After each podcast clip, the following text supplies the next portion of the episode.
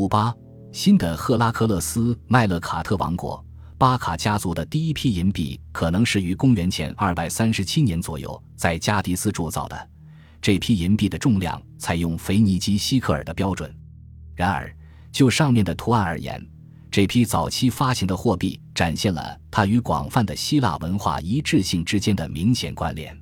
货币正面刻的是一个没有胡须的、戴着发带的男性脑袋，他已被确认为赫拉克勒斯与麦勒卡特的组合形象。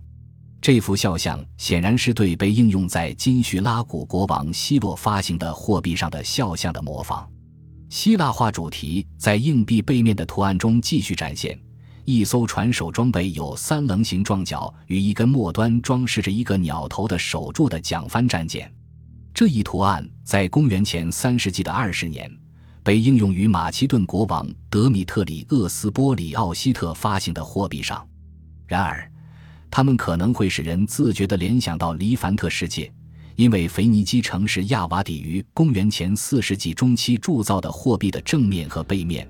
同样分别刻着麦勒卡特的头像和一艘战舰的图案。这类图案之所以被选用，可能是因为它对巴卡军队的雇佣军有吸引力，或是因为它的设计者是叙拉古人，因此可以利用现存的模板迅速复制出这些银币来。然而，随后，巴卡家族加强了自身形象的设计与支配的事实显示，上述理论是站不住脚的。正如我们已经看到的那样，这一时期作为西西里岛长期标志的麦勒卡特与赫拉克勒斯的组合形象，已在迦太基城变得越来越有影响力。他甚至还在诠释这座北非大都市与迦太基族群其他城市之间的关系中扮演了重要角色。在哈米尔卡对货币图案的选择中，还有一层更为特殊的与当地文化有关的考量。麦勒卡特是加迪斯的守护神，但作为泰尔的主神，他意在提醒着人们，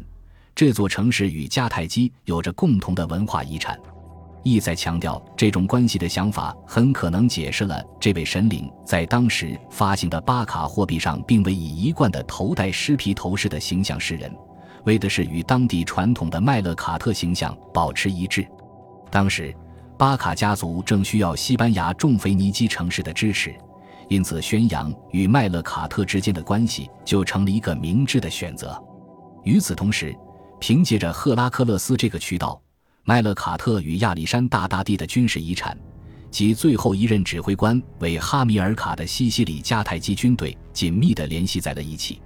公元前四世纪末时。西西里岛的迦太基军事铸币厂已开始生产刻有头戴狮皮头饰的赫拉克勒斯肖像的斯德拉克马银币，但这一设计方案并不意味着该银币只是希腊铸币厂生产的同一种银币的复制品，也不简单是为了迎合西西里军队中的佣兵的喜好。在腓尼基文化背景中，赫拉克勒斯的形象与麦勒卡特的形象有着密切联系。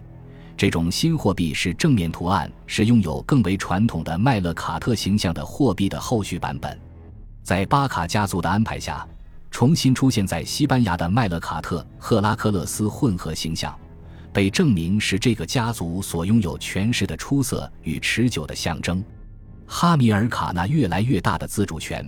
无疑凭着迦太基对其控制之下的采矿业与军事援助的依赖而得到了体现。当一场严重的叛乱在北非爆发时，哈米尔卡派自己的女婿哈斯德鲁巴率领一支努米底亚骑兵从西班牙出发，镇压了这场叛乱。哈米尔卡死于公元前三世纪二十年代初，他死后发生的一系列事件再度彰显了巴卡家族在伊比利亚半岛的力量。此人死时的情形模糊不清，在各式各样的说法中，他以各种各样的方式战死在沙场上。有说他是在试图将正在追逐他的两个儿子的敌军引开时淹死的，也有说他是在西班牙人将燃烧的牛车赶进迦太基人对烈士引发的混乱中被杀的。